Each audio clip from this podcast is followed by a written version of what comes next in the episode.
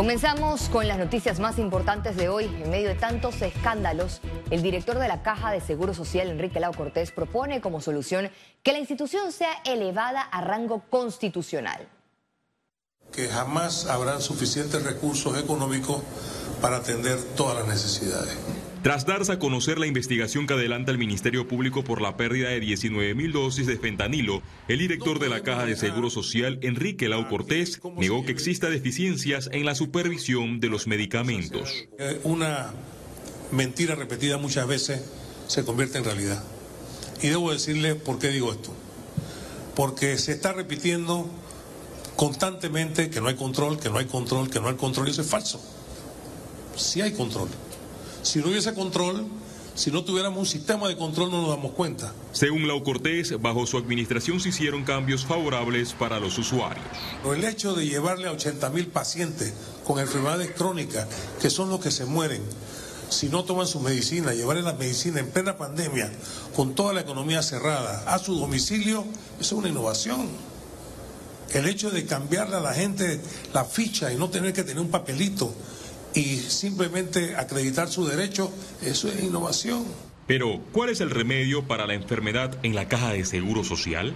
Si con el canal funcionó, yo estoy convencido que eso es lo que necesitamos en la caja de seguro social un título constitucional. La ministra consejera de Salud, Eira Ruiz, indicó que el país no puede trabajar con dos sistemas aparte, refiriéndose a la Caja de Seguro Social y el MINSA, sino que ambas entidades vayan encaminadas en mejorar el servicio. Donde no dupliquemos esfuerzos, donde no que los recursos se utilicen de manera puntual y adecuada. La Federación de Pacientes con Enfermedades Crónicas Críticas y Degenerativas señaló que el problema de la falta de medicamentos es interinstitucional. Tenemos resultados entonces nefastos como pasó el año pasado, que solo el 58% del presupuesto de medicamentos fue eh, eh, utilizado. Entonces, ¿qué hacemos? La Contraloría interviniendo casi que co-gobernando con la caja porque devuelve los contratos diciendo justifica la cantidad. Las declaraciones se dieron en el segundo foro Panamá como Centro de Innovación en Salud,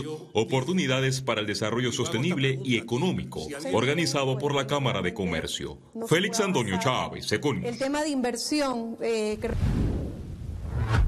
Miembros de la Junta Directiva de la Caja de Seguro Social presentaron una propuesta para que Enrique La Cortés se ha separado de su cargo hasta que culmine la investigación administrativa por el caso fentanilo.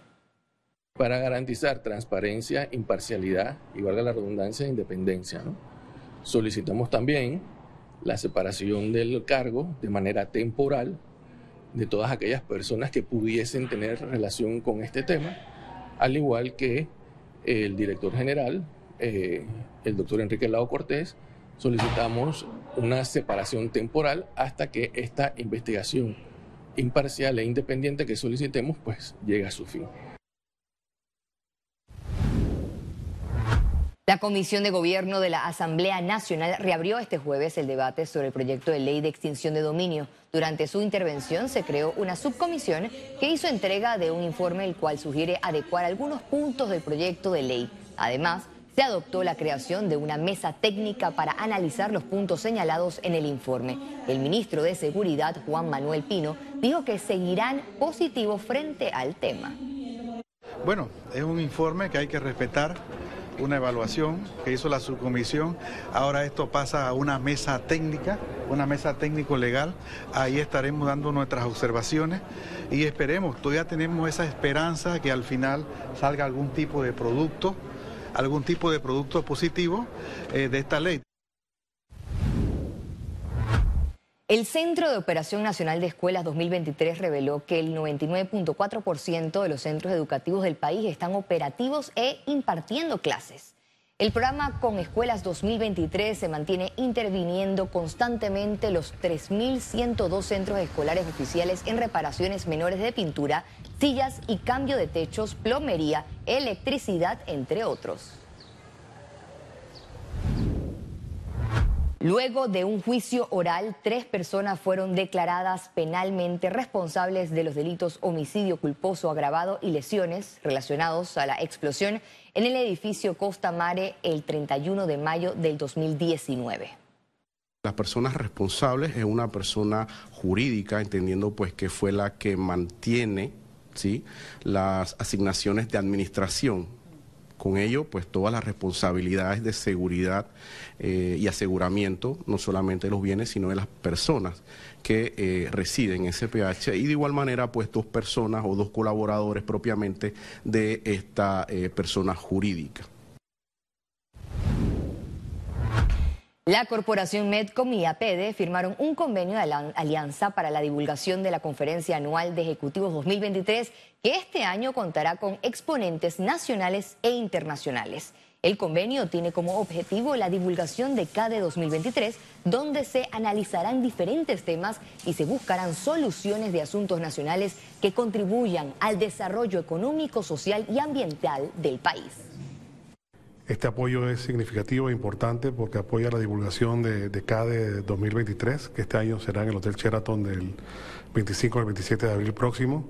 Es un tema sumamente importante. Eh, creo que la libre empresa es muy importante en época democrática eh, y ver el futuro. Vienen, el próximo año tenemos elecciones, eh, son temas que, que hay que estar viendo. Esperamos que estas propuestas que salen producto de este análisis y de estas reflexiones que hacemos dentro de nuestra conferencia puedan ser escuchadas y aplicadas. Economía. Este jueves la Cámara de Comercio, Industrias y Agricultura de Panamá eligió a su nueva junta directiva para la gestión 2023-2024 en el marco de Expo Comer 2023. El gremio empresarial anunció los resultados hace escasos minutos. La nueva junta directiva estará liderada por el empresario Adolfo Fábrega García de Paredes, quien reconoció que a su directiva le tocará un periodo de cambio de campaña electoral y política, por lo que esperan que la oferta sea amplia. Aseguran trabajarán por una economía saludable en el país. Tenemos un plan bastante ambicioso, nos gustaría ser proactivos en eh, apoyar a la educación. Esa es nuestra prioridad, ese es nuestro punto número uno y vamos a estar dándole seguimiento a ese tema muy de cerca. Sin embargo, sí tenemos otras cosas. Por supuesto, eh, queremos darle seguimiento a lo que está pasando con el programa IBM de la Caja del Seguro Social. Eh, queremos asegurar de que el contrato de Minera Panamá termine en un feliz término. Eh, y por supuesto, otros temas como por ejemplo la justicia. Panamá está lista para su reunión con evaluadores de GAFI y posteriormente la plenaria del grupo para mostrar sus avances en compromisos contra el blanqueo de capitales. La Cámara Panameña de Mercado de Capitales realizó el foro Panamá frente a la lista gris. En este espacio, junto a autoridades gubernamentales y abogados, reafirmaron la meta del istmo de salir de la lista del Grupo de Acción Financiera GAFI en este 2023. Próximamente vamos a tener una reunión Em, y después entonces vamos a tener la reunión plenaria con el Grupo de Acción Financiera, en donde sabremos los resultados de la reunión que tendremos en el mes de mayo. Pero yo creo que el país está suficientemente encaminado para que salgamos. Espero que muy pronto, no sé si junio pueda ser en la plenaria de Gafi, Dios mediante pueda ser en la, en plenaria de octubre, en donde podamos ya finalmente cerrar el cumplimiento de lo, del plan de acción y que satisfactoriamente el GAFI en su plenaria puede decidir la salida de la lista gris. En dicha reunión, Panamá deberá sustentar el cumplimiento de 15 compromisos de su plan de acción. Actualmente, dos de esos puntos referente al registro de beneficiarios finales están parcialmente cumplidos. Actualmente hay más de 2.500 agentes residentes eh, inscritos en la plataforma, lo cual es un número bastante positivo.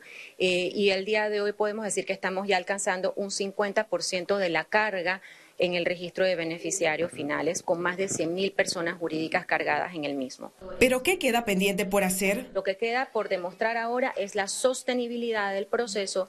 En el tiempo estamos mostrando que es un proceso irreversible y es lo que eh, daremos pues en el mes de mayo en la próxima evaluación. La Superintendencia de Asuntos No Financieros mantiene una jornada masiva de registro en Atlapa hasta este viernes 31 de marzo. Ciara Morris, Econews. Este jueves, en el último día de Expo Logística 2023, la Cámara de Comercio realizó un congreso especializado sobre el impacto de la tecnología en las operaciones de este sector. En este foro, organizado en conjunto con la Secretaría de Ciencia, Tecnología e Innovación, los participantes revisaron las oportunidades que hay para que las plataformas logísticas puedan enfrentar disrupciones. Las conferencias magistrales desarrollaron temas como innovación, cadena de suministro, digitalización, infraestructura y economía portuaria.